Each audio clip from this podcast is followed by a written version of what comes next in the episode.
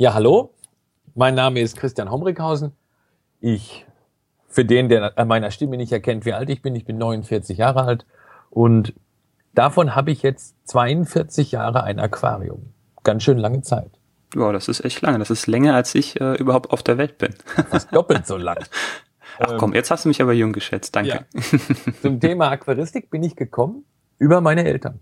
Denn die hatten ein Aquarium im Wohnzimmer stehen, so ein 80er mit schönem Aluminiumrahmen in Silber. Dann habe ich mich immer schon für dieses Thema interessiert und so habe ich dann auch meinen beruflichen Werdegang entwickelt. Ich bin Biologe von Hause aus und wen wundert's, ich habe irgendwie immer im Studium alles gemacht mit Fischen und bin dann hinterher als Fischparasitologe im Diplom geendet. Und das hat natürlich gut zum Thema gepasst. Und ich hatte dann das Glück, in der Aquaristik auch Fuß fassen zu können. Und mittlerweile bin ich beim Unternehmen Dennerle, da bin ich jetzt schon im fünften Jahr und da bin ich zuständig für den Vertrieb. Schön, also ich, ich habe dich gefühlt in Erinnerung viel länger bei der Firma Dennerle, wahrscheinlich weil, solange ich dich kenne, bist du halt bei der Firma Dennerle. Ja, das kann natürlich sein und ich habe auch vorher schon in meiner freiberuflichen Zeit war Dennerle einer meiner großen Kunden und die haben mhm. mich dann irgendwann mal eingestellt. So, ja, die Firma Dennerle ist äh, bekannt für die ähm, Aquarienpflanzen. Firma Dennerle hat auch eine große Gärtnerei in Deutschland und wer wäre da nicht besser geeignet als du, Christian, um über das Thema Licht zu sprechen und das Thema LED im Speziellen, was ja das Thema der heutigen Sendung ist. Wie wichtig ist überhaupt Licht im Aquarium? Licht ist genauso wichtig im Aquarium für die Pflanze wie, jetzt gucke ich gerade aus dem Fenster und die Sonne scheint ich sehe ein paar Bäume und das Gleiche, was da draußen in der Natur abgeht, nämlich Photosynthese, Chemical Energy, chemische Energie, das passiert genauso im Aquarium und ist der wichtigste energieproduzierende Schritt. Draußen bei uns, in der Natur und unter Wasser mit den Wasserpflanzen. Okay, das Kurz heißt, gesagt, hätten wir keine Photosynthese, Juri, würden wir beide uns jetzt nicht unterhalten.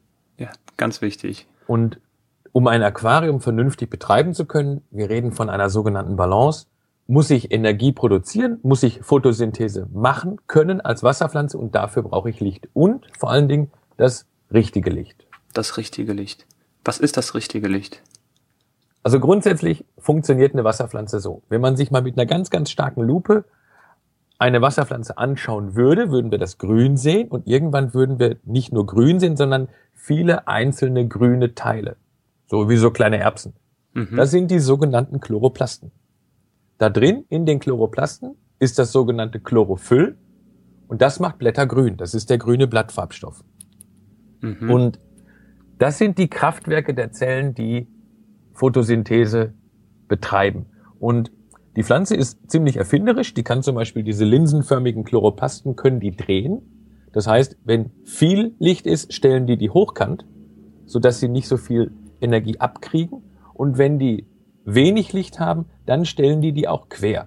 Das heißt, dann wie so ein Segel stellen die sich voll in den Wind, um richtig effizient arbeiten zu können. Interessant ist, dass Pflanzen eher mit den roten und gelben Pigmenten oder mit den, mit den roten und gelben Spektralanteilen Photosynthese betreiben.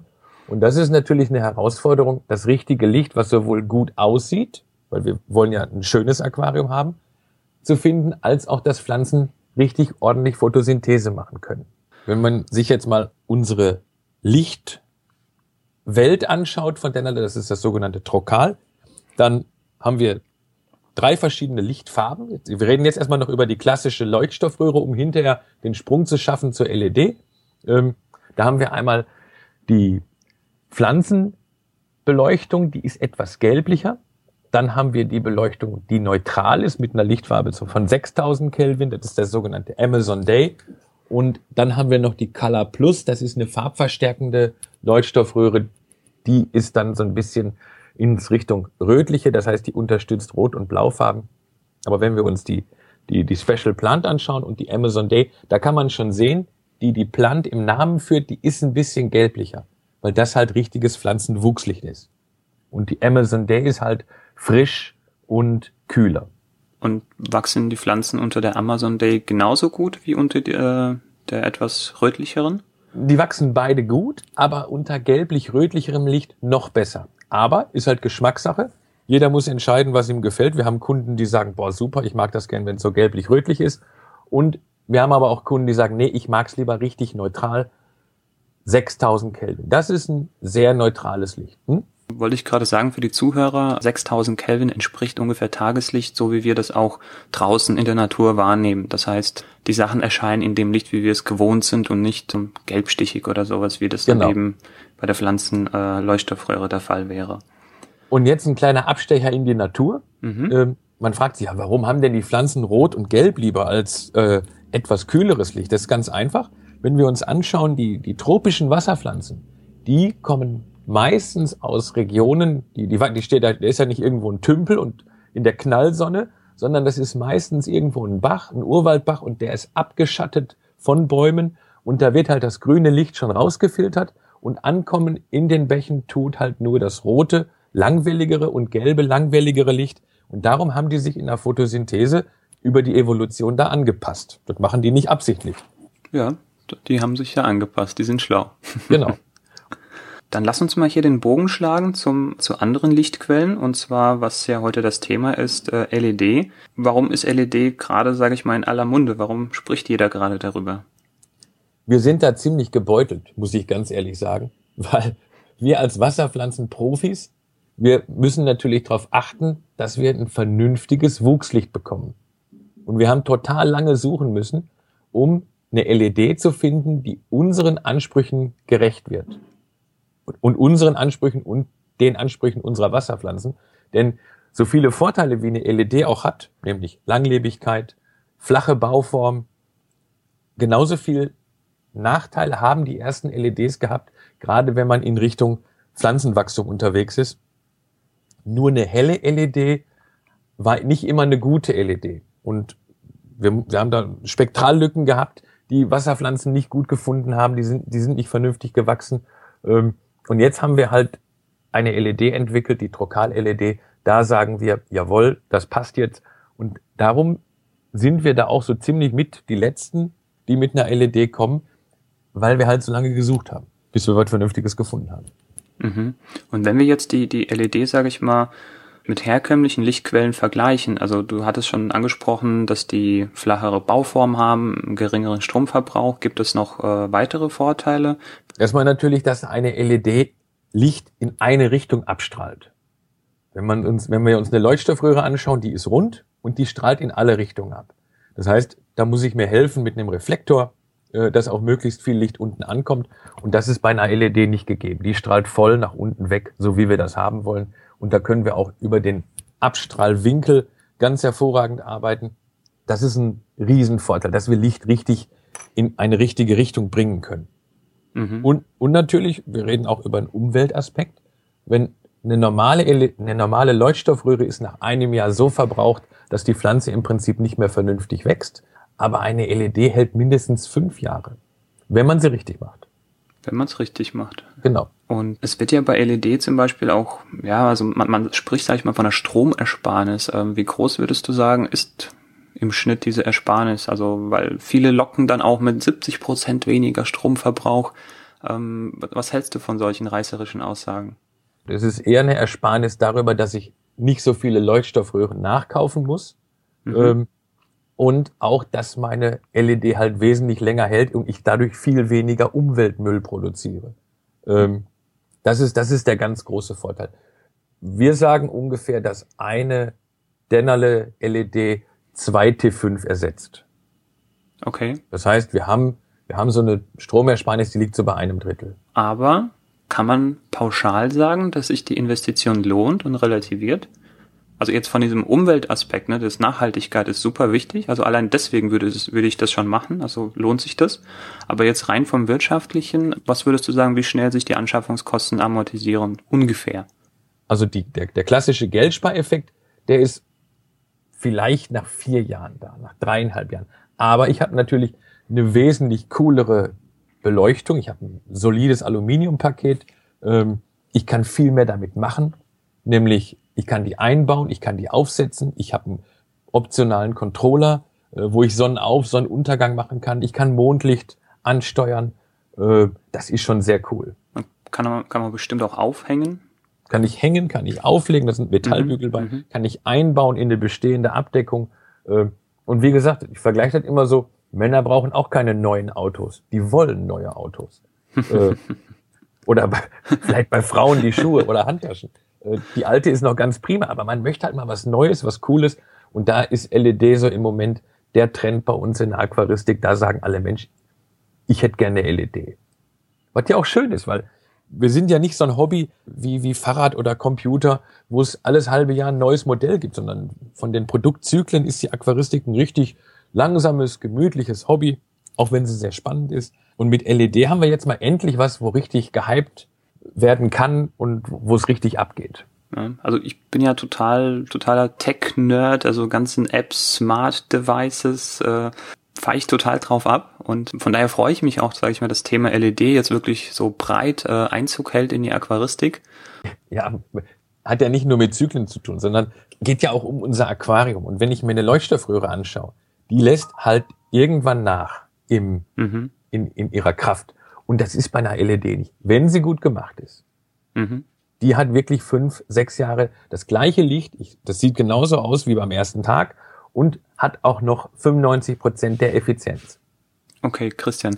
Wenn wir jetzt zwei Beispiele uns nochmal anschauen. Beispiel Nummer eins ist ein Aquaristik-Einsteiger und Beispiel Nummer zwei ist, sage ich mal, ja, jemand wie du, der das schon seit äh, 42 Jahren macht. Der eine, also haben beide noch keine, keine LED, ne? Äh, mhm. Was würdest du dem einen empfehlen, der das jetzt schon seit 42 Jahren macht und äh, demjenigen, der jetzt gerade erst mit Aquaristik anfängt? Also der, der gerade erst mit Aquaristik anfängt, der wird sicherlich noch nicht so viel Geld investieren wollen in so ein relativ großes Aquarium, in eine teure Technik. Von daher dem gleich eine LED zu empfehlen. Man kann es machen, muss man aber nicht. Aber wenn sich einer schon ein bisschen auskennt, dann ist eine LED schon eine gute Sache.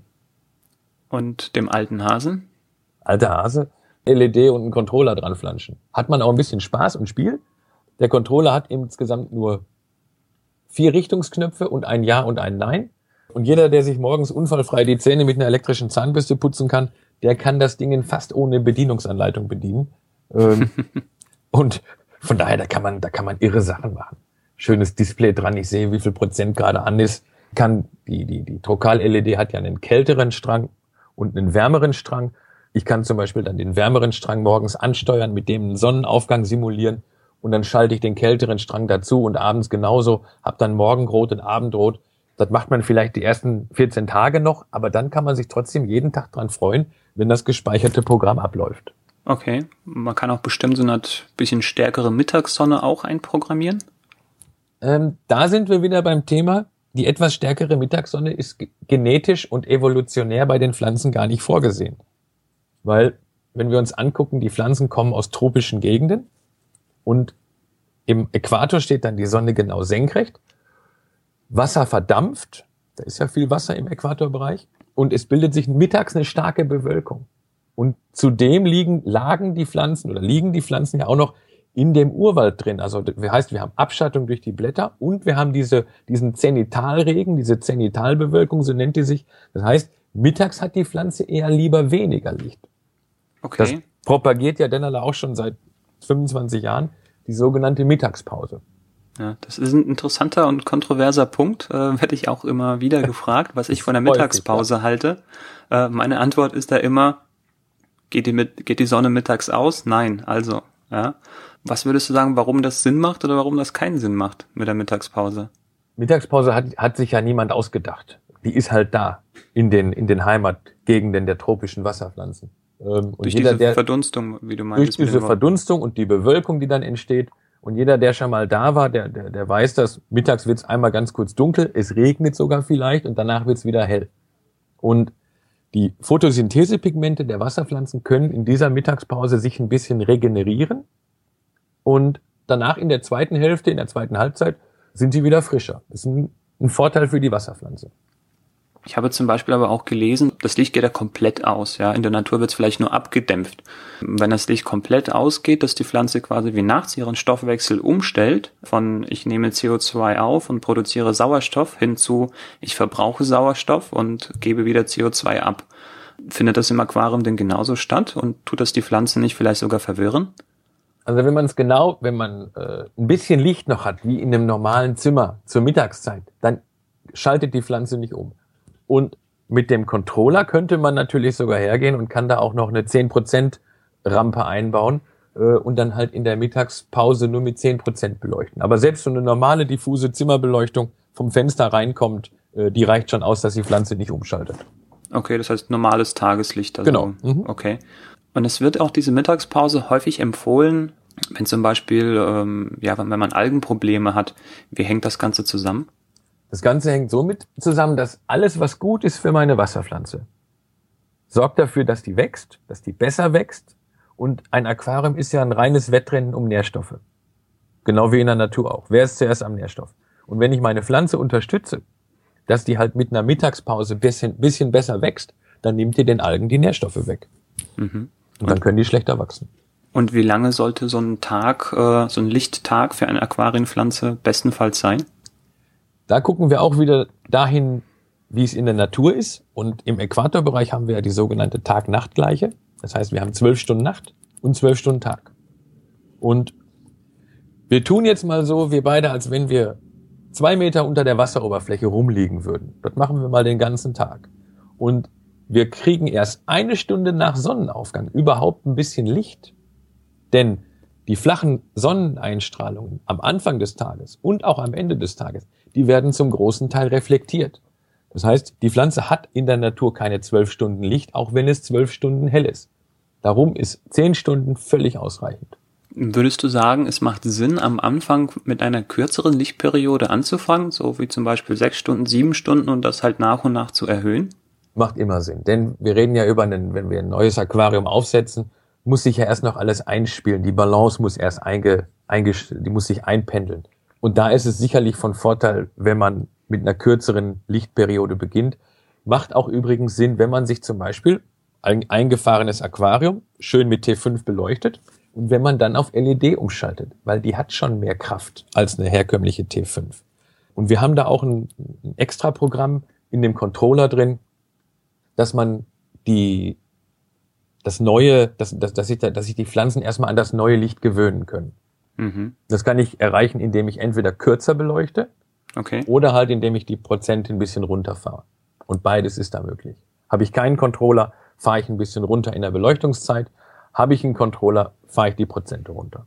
Okay, also das ist ja jetzt entweder Dauer oder Stärke. Und die Debatte gibt's ja auch. Kann ich zum Beispiel sehr schwaches Licht ähm, durch längere Beleuchtungsdauer kompensieren? Nein, das klappt nicht, weil das Licht muss ja auch da ankommen, wo die Pflanze es verwerten kann. Mhm. Ähm, wenn nicht, macht die Wasserpflanze eins, das kennt man von den flachen Wasserpflanzen, den Bodendeckern, die wächst dann nach oben. Weil die sagt, ich habe hier unten zu wenig, also muss ich dahin, wo es heller ist. Und das ist oben. Das heißt, ich brauche einfach eine gewisse Genau. Grundstärke. Ja. Und wenn die gegeben ist, dann kann man sagen, okay, dann geht die Rechnung ein bisschen auf, dass ich, okay, entweder stärker und kürzer beleuchte oder auf demselben Level, aber dafür ein Genau. bisschen länger. Dann kann man da ein bisschen spielen. Aber Ja. ein gewisser Bodensatz sozusagen, der Den muss ich, gegeben ja. sein. Schöner Nachtrag noch zum Thema Mittagspause. Mhm. Ähm, die meisten Leute sind ja berufstätig, Ja. irgendwo zwischen acht und zwölf Stunden aus dem Haus. Ähm, und diese Mittagspause sorgt dafür, die sollte so um die drei bis vier Stunden äh, sich ausdehnen, die sorgt dafür, dass wir am Tag 13 bis 14 Stunden von Anfang bis zum Ende Licht über unserem Aquarium haben. Natürlich mittags dann ausgeschaltet. Aber wenn ich abends nach Hause komme, habe ich immer noch was von meinem Aquarium. Ist Mhm. also nicht nur ein biologisch wichtiger Aspekt, sondern auch vom Anschauen her ganz wichtig. Also was ich da immer ganz gerne zum Beispiel mache, ist, dass ich das Licht einfach später anmache. Also ich habe da eine Zeitschaltuhr. Das Aber heißt, auch. morgens ist es aus, da gucke ich gar nicht rein, da trinke ich meinen Kaffee und bin aus dem Haus. Und wenn ich abends nach Hause komme, dann habe ich das Licht immer, also geht passend an, äh, damit es dann so ausgeht, wenn ich dann auch schlafen gehe, so dass ich abends was davon habe. Ist es prinzipiell äh, richtig? Das ist prinzipiell richtig, aber wenn du eine Mittagspause einlegen würdest in deinem Aquarium, könntest du auch Kaffee trinken und dein Aquarium sehen. Okay, das lasse ich mir nochmal durch den Kopf gehen. Genau. Christian, ich denke, das ist ein schönes Schluss Schlusswort. Wir haben über das Thema Licht gesprochen, warum es wichtig ist und äh, über die Vorzüge einer LED-Beleuchtung. Die Funktion haben wir auch ähm, weitestgehend besprochen oder gibt es noch etwas, was du hinzufügen möchtest? Ich meine, wir haben ja äh, ein Internet. Und in, auf unserer Homepage steht wirklich alles drauf. Wir haben jeden Aspekt, den man sich nur vorstellen kann, zum Thema LED oder auch zu unserem Controller da aufgeschrieben und reingebracht. Und das können wir beide in dem kurzen Interview gar nicht schaffen. Also wer sich da nachinformieren möchte, einfach mal auf unserer Homepage nachschauen. Den genauen Link, den packe ich noch in die äh, mhm. äh, Beschreibung. Gut, dann Prima. danke ich dir für das super spannende Interview. Gerne geschehen. Und ich hoffe, wir hören uns bald wieder. Machen wir. Ne? Danke. Ciao.